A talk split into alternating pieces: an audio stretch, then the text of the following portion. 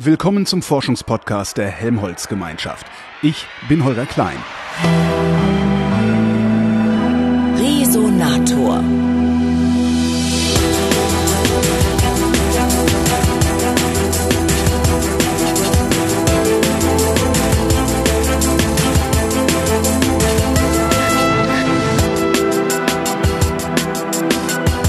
Es gibt ein neues Helmholtz-Zentrum. Es ist das 19. Es ist in Saarbrücken. Es heißt Helmholtz Zentrum für Informationssicherheit und der Chef dort ist Michael Backes. Hallo, Herr Backes. Ich grüße Sie.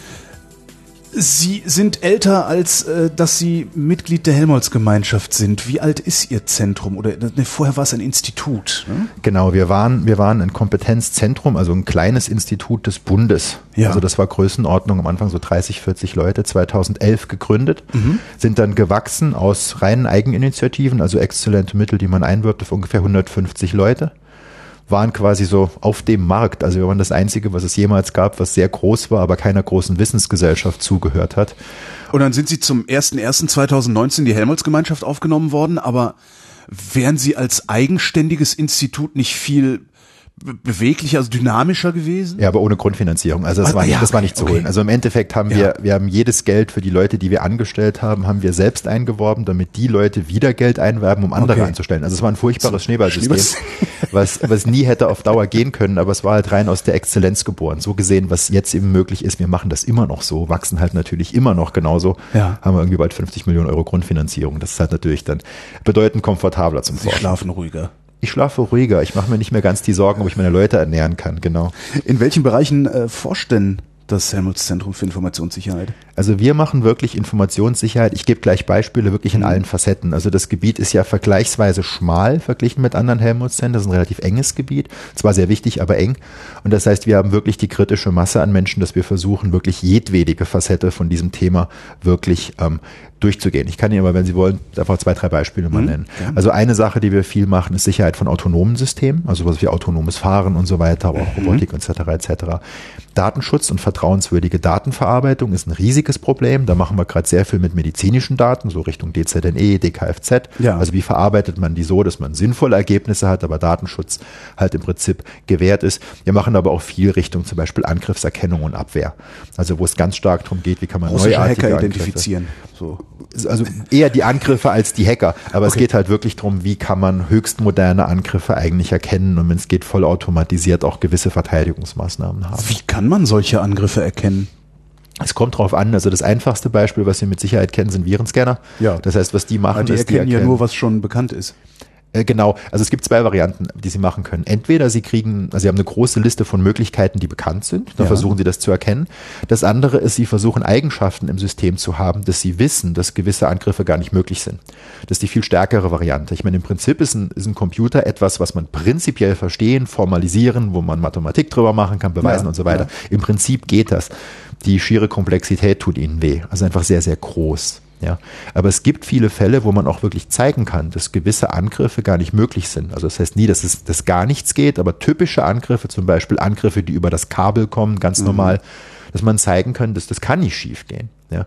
Und das ist ein großer Forschungsstrang, weil wir wollen natürlich wegkommen von diesem nervigen Hase-Igel-Spiel. Also ja. es wird wieder das gebrochen ja. und dann reparieren wir es, wieder gebrochen. Spätestens, wenn es um Leib und Leben geht, bei sowas wie autonom fahren, können Sie das ja vergessen. Ja. Da müssen Sie ja einen Punkt haben, wo Sie irgendwann sagen, ich habe eine gewisse Garantie, eine gewisse Vertrauenswürdigkeit meiner Software, sonst kann ich da ja keine Menschen reinsetzen. Mhm.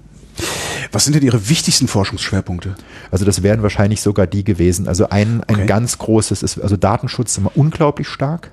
Also im Datenschutz im Sinn, wie, wie verarbeite ich Daten in einer hocheffizienten, geschickten Weise, damit auch was Gutes aus der Verarbeitung rauskommt, ja. aber so, dass das Individuum immer noch völlig geschützt ist.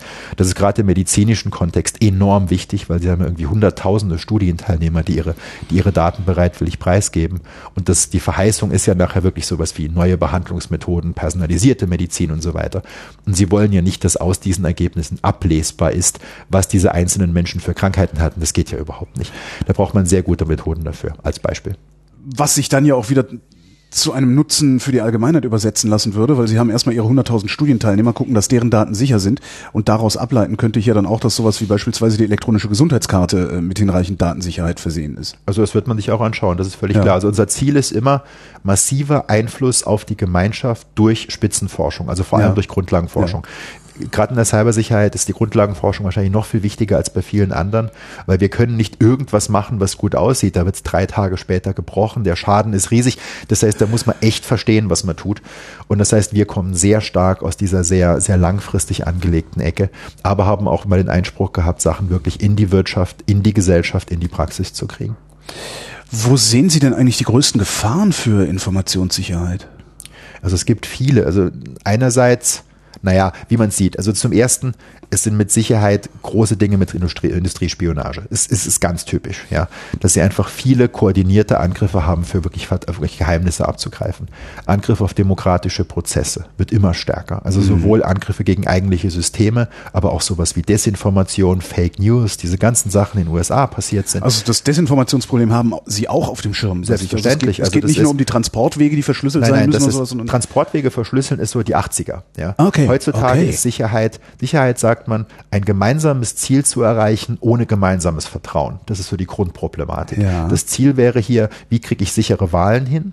Wenn ich aber eine Vielzahl von unsicheren Quellen habe, auch sowas wie autonomes Fahren ist ja viel komplexer als einen Kommunikationskanal abzusichern. Ja. Sie haben eine unzählige Anzahl von Quellen, nämlich die ganzen Sensoren ums Auto rum, ja. Und die Daten, die sie kriegen, sind ja zuerst mal nicht vertrauenswürdig. Sie wissen ja gar nicht, ob da irgendjemand rummanipuliert hat. Ja. Und, und, sie wollen trotzdem einfach nur einen Karton auf die Straße geworfen Genau. Hat, und ne? sie wollen trotzdem eine vernünftige Entscheidung haben. Ja. ja. Und das ist halt im Endeffekt der, der Punkt. Und das heißt, ja, Desinformation, also Erkennung von Falschinformation, Bewertung von Vertrauenswürdigkeit von Information ist ein Forschungsfeld von uns. Wie macht man das? Also es ist ja nicht formalisierbar. Also, also, klar, Sie können jetzt sagen, äh, jede Information, die von Holger Klein kommt, ist prinzipiell vertrauenswürdig.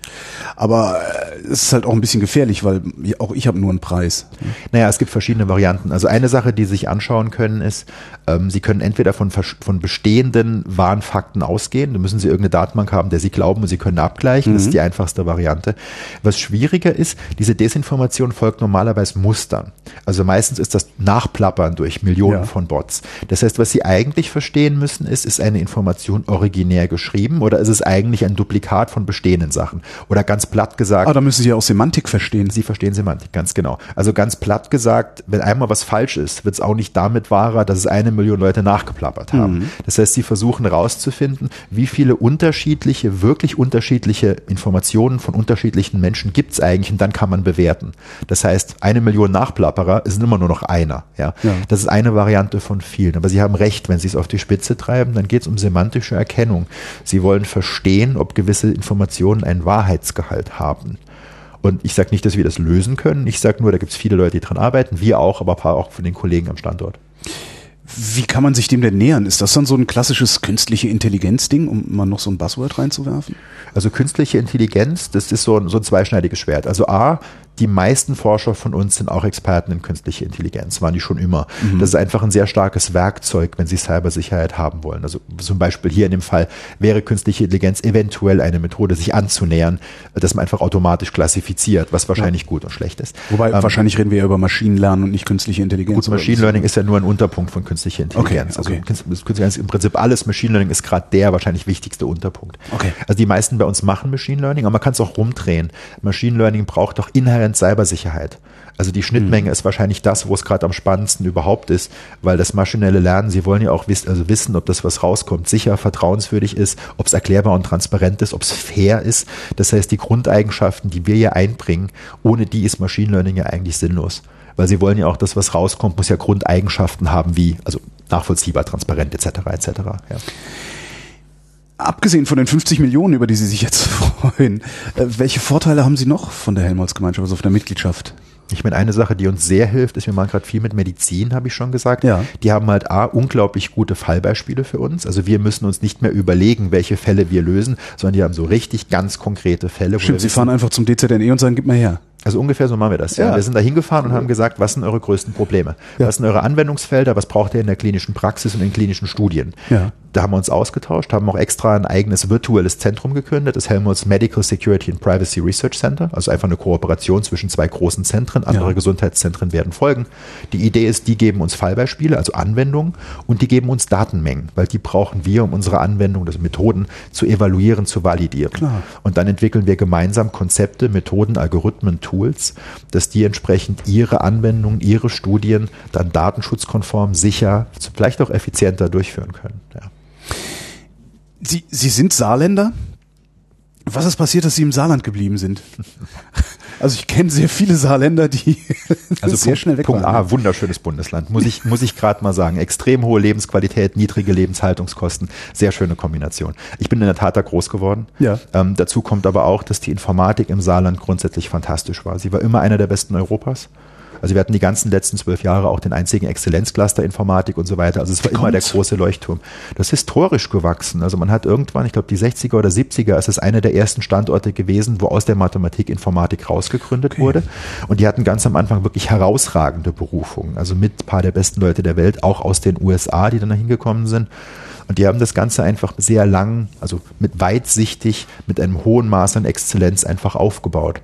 Und das hat sich durchpropagiert. Und das war auch der Grund, warum ich vor inzwischen 15 Jahren dann den Ruf dahin angenommen habe, weil ich gesagt habe, also nicht nur ist es meine Heimat, das ist ja. ein Nebeneffekt, sondern das ist eigentlich der Ort in Europa, wo man sein musste. Und deshalb war es, war es quasi ideal, es da auch aufzubauen. Ich habe auf dem Zettel noch das Stichwort Spin-offs stehen. Ähm, Gibt es genau. schon irgendwas, was aus Ihrer Forschung rausgefallen ist, was ich möglicherweise täglich benutze, ohne es zu wissen? Ähm, es gibt mit Sicherheit Sachen, die Sie täglich benutzen, ohne es zu wissen. Also ich gebe Ihnen mal zwei Beispiele. Also Spin-offs, wir hatten immer einen Fokus drauf, dass wir auch ausgründen. Das war nie unser primärer Fokus. Mhm. Das wird sich mit Helmholtz massiv ändern. Also wir planen gerade einen komplett eigenen Spin-off-Campus, gemeinsam mit dem Saarland. Also wir werden großflächig Ansiedlungen machen, großflächig Ausgründungen. Ähm, ich gebe Ihnen mal zwei Beispiele, die Sie vielleicht kennen. Also erstens, Teile unserer Analysesoftware wird benutzt, um die ganzen Apps, die im Google Play Store sind, quasi rund um die Uhr 24 Stunden auf Sicherheitsprobleme zu untersuchen. Klappt aber jetzt nicht so gut, oder? So oft wie man hört, dass da Zeug. Äh, ich würde ich es rumdrehen. Es geht ab und zu was schief. Okay. Das hängt aber dann weniger an den Methoden. Das hängt daran, dass die natürlich nicht, also ist immer nur so ein Zeit-Kosten-Nutzen-Ratio. Ja? ja. Sie können halt nur eine gewisse Anzahl von Zeit pro App. Wenn Sie unfassbar mhm. viel App, dann wird es halt weniger Zeit. Das heißt, Sie lassen den Test durchlaufen und wenn die ersten zwei, drei Tests durchgehen, sagen Sie Haken weiter. Alles klar, verstehe. Ja. Dennoch heißt es, äh, wir werden, wir haben den Sicherheitslevel massiv gehoben.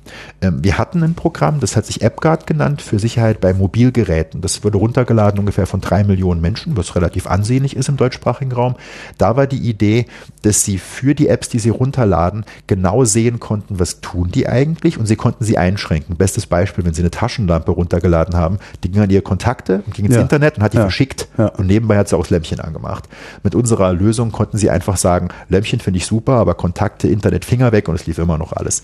Also es war quasi ein Schutzmechanismus, der bei Google nicht vorgesehen war wo sie mit beliebigen Apps quasi sehen konnten, was machen die mit meinen Daten, hör auf damit und funktioniere einfach nur. Ja. Warum ist sowas bei Google eigentlich nicht vorgesehen? Ich meine, die, so viel dümmer als sie kann Google doch eigentlich nicht sein. Die müssten doch eigentlich von selbst drauf kommen, dass sowas nicht gut ist. Die kommen da schon drauf. Also inzwischen sind auch Teile davon implementiert. Ähm, das ist immer ein bisschen Frage des Businessmodells. Bei Apple war es früher drin. Google rühmt sich ja damit, was ja auch im Markt gut funktioniert, dass die sehr offen sind. Das heißt, die sind offen für alle möglichen Entwickler. Mhm. Und das heißt, die möchten natürlich auch möglichst wenig mit Entwicklern interferieren. Eine Sache zum Beispiel, die sie mit unserer Lösung sehr gut konnten, war Werbung blockieren. Und das war natürlich nicht so im Interesse von Google. Konnten, das heißt, es funktioniert nicht mehr? Das können Sie immer das noch. Das geht immer noch, okay. Das geht immer noch. Das können wir der Hörerschaft mal diese, die, die, die App äh, empfehlen. Das geht immer noch. Die okay. ist immer noch zur Freeware. Wir haben sie irgendwann nicht mehr geupdatet, weil irgendwann wird es halt zu viel Arbeit, wenn man es nicht weiter kommerzialisiert. Ja. ja. Das Problem war auch, wir konnten sie nicht dauerhaft im Google Store lassen, weil das hat Google dann nicht zugelassen. weil es war natürlich auf einmal eine echte Bedrohung für ihr Businessmodell, dass man mit einem einzigen Klick alle Apps quasi ganz sauber hat, aber die Werbung. Das ist ja genau das, was man haben will. Das ne? will man haben. Das Problem ist, sie kriegen schwer eine, eine große Verbreitung hin, wenn sie nicht in dem einen Store sein können, weil der Betreiber sie nicht drin lässt. Ja. Aber wie auch immer, also im Endeffekt, ähm, Google hat das schon verstanden, die machen das auch gut. Ja, ich glaube, wir waren da einfach Pionier und Vorreiter, bevor der Hersteller selber gesehen hat, dass man es machen sollte. Sie sind sehr stark gewachsen. 150 Leute haben sie. Jetzt kommt äh, eine, eine Grundfinanzierung dazu. Sie wollen Ausgründungen machen. Letztendlich ist das aber immer alles noch äh, im Tarifvertrag des öffentlichen Dienstes. Wo kriegen Sie eigentlich das Personal her, wenn die Wirtschaft eine Größenordnung mehr bezahlt? Das müssen Sie komplett anders machen. Also wir haben keine Chance, mit Gehalt mitzuhalten. Ja. Überhaupt nicht. Nicht die geringste. Die Leute kriegen Sie nicht. Die wollen Sie auch nicht. Was wir machen ist, wir sind international wirklich, ich glaube, höchst renommiert. Also wenn man die Rankings anguckt, wir sind jetzt schon je nachdem 1, 2, 3 weltweit. Ja, das heißt, wir haben ein, eine, eine Visibilität, eine Sichtbarkeit auf den internationalen Konferenzen, die aktuell wirklich seinesgleichen sucht. Ja. Folglich haben die Leute ein Interesse. Die kennen uns seit Jahren, wir sind oft persönlich befreundet, die kommen uns besuchen und die finden vor, erstens einzigartige Arbeitsbedingungen, also die sehen, wie wir arbeiten, hochgradig kollegial, flache Hierarchien, jeder mit jedem und so weiter.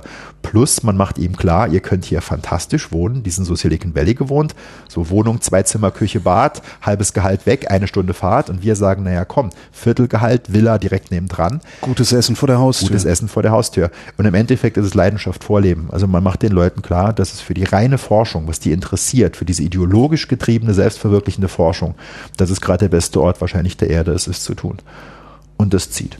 Ja, das Gehalt ist niedriger, aber im Endeffekt nehmen sie es in Kauf. Wie sieht eigentlich Ihre persönliche IT-Infrastruktur aus? Was für ein Telefon benutzen Sie? Was? ich benutze immer noch ein iPhone, aber einfach nur, weil es, ich muss zugeben, weil es historisch gewachsen ist. Also ich habe es irgendwann vor, wann immer es rauskam, zehn Jahren, habe ich zum ersten Mal benutzt und irgendwann gewöhnt man sich an das Ding.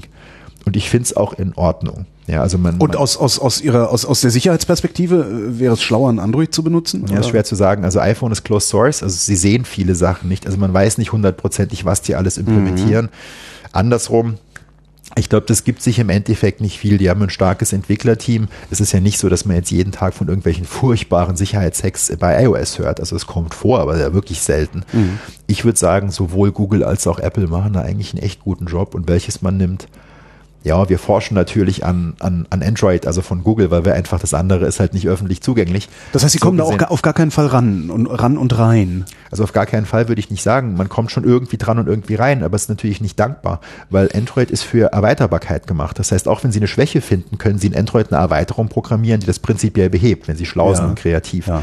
Eine Erweiterung bei, bei ähm, bei Apple ist ja eventuell gar nicht vorgesehen. Das heißt, selbst wenn Sie eine Sicherheitsproblematik finden würden in einem Closed Source System, mhm. könnten Sie ja ihre, ihre Lösung eigentlich nie deployen. Also was machen Sie damit? Ja. ja.